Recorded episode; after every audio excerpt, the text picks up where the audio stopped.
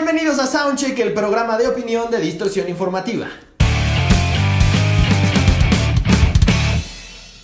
Muchachos, en esta ocasión, según varios de ustedes me lo pidieron y también tenía la inquietud de hablarles de este tema porque pienso que no solamente es relevante para el mundo del rock, sino para el mundo en general y estoy hablando de el resultado de las elecciones presidenciales de Estados Unidos de este año y por ende su nuevo presidente electo, Donald J. Trump. Ahora, muchos podrían pensar que poco tiene que ver el que haya un nuevo presidente en los Estados Unidos con el mundo del rock.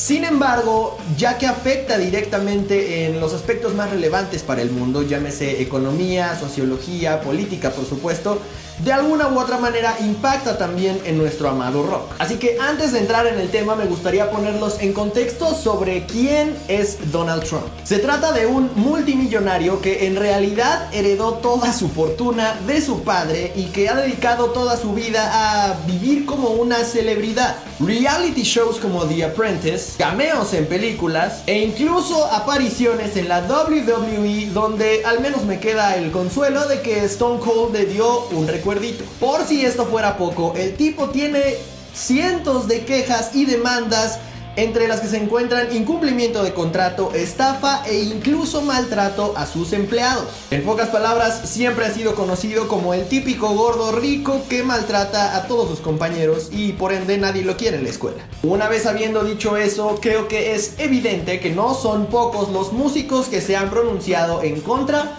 del presidente electo de los Estados Unidos. Desde que se anunció su candidatura ha tenido problemas con Queen, Aerosmith y los mismísimos Rolling Stones por utilizar en campaña sin permiso los clásicos We Are the Champions, Dream On, Start Me Up y You Can't Always Get What You Want. Bono de YouTube dijo que Trump es la peor idea que se le ha ocurrido a los Estados Unidos. El guitarrista de Def Leppard escribió en su cuenta de Facebook después de que Trump tratara de relacionar a su banda consigo, Nunca hemos sido una banda política y si lo fuéramos, seguro que no querríamos ser relacionados con este payaso. Y bueno, el ex bajista de Pink Floyd, Roger Waters, dejó muy claro lo que piensa al respecto. Y la lista continúa hacia artistas de generaciones más jóvenes. Corey Taylor, por ejemplo, dijo que esta no es la razón por la que miles de personas se sacrificaron y que me lleve el diablo si permito que mi país vuelva a pasar por ese camino. Corey también dijo que todo el mensaje de Trump es completamente anti-Slipknot, por lo que seguramente estaremos escuchando más de la opinión del líder de Slipknot al respecto de su nuevo presidente. Por su parte, Tom DeLonge de Blink 182 dijo, he estado pensando cómo decirle a mi hija que Donald Trump es un imbécil. Tal vez solo debería dejarla escuchar su nueva grabación. Vaya idiota. Billy Joe de Green Day incluso lo comparó con el mismísimo Hitler. La lideresa de Paris, Lynn Gunn, dijo, si realmente te importa y crees en la tolerancia y la empatía para todas las personas en el mundo, no podemos permitir que un gremlin naranja como Trump llegue a la Casa Blanca. Aunque yo pienso que se parece más a Annoying Orange. Kellen Quinn de Sleeping with Sirens también hizo pública su opinión al respecto al decir, me entristece que como nación permitamos que alguien como Donald Trump permanezca en una posición de poder. Y mi favorito, Alex Gascard de All Time Low, quien dijo, ¿cómo es que sigue siendo una discusión?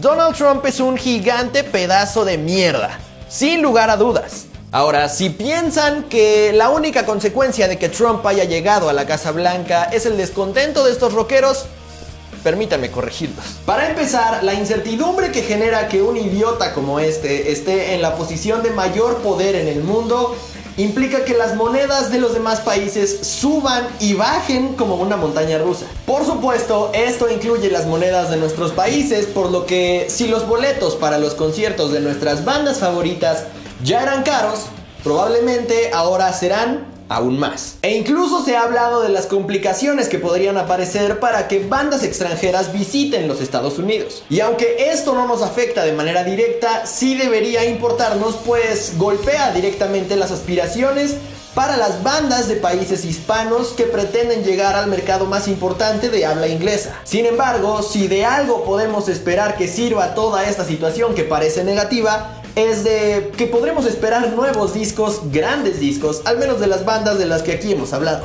En conclusión, si bien creo que el que Donald Trump haya llegado a la Casa Blanca no es el fin del mundo, sí nos deja claro que todavía estamos muy lejos de eliminar por completo sentimientos tan negativos y detestables como el racismo. Y al mismo tiempo creo que es un excelente momento para autoanalizarnos y darnos cuenta que no podemos exigir respeto de los demás si somos nosotros mismos los que nos discriminamos en primer lugar. Y que es un momento inmejorable para de una vez por todas hermanarnos como hispanos antes de tratar de caerle bien a alguien más. Esto fue Soundcheck, el programa de opinión de distorsión informativa. Si les gustaría que hablara respecto a algún tema en especial, por supuesto déjenos saber en los comentarios. Y si les gustan este tipo de videos, no olviden dejarnos un like y hacernos saber también en nuestras redes sociales. Si quieren seguirme de manera personal, como siempre, les dejo también mis redes sociales. Yo soy Alexis Castro, que el rock los acompañe.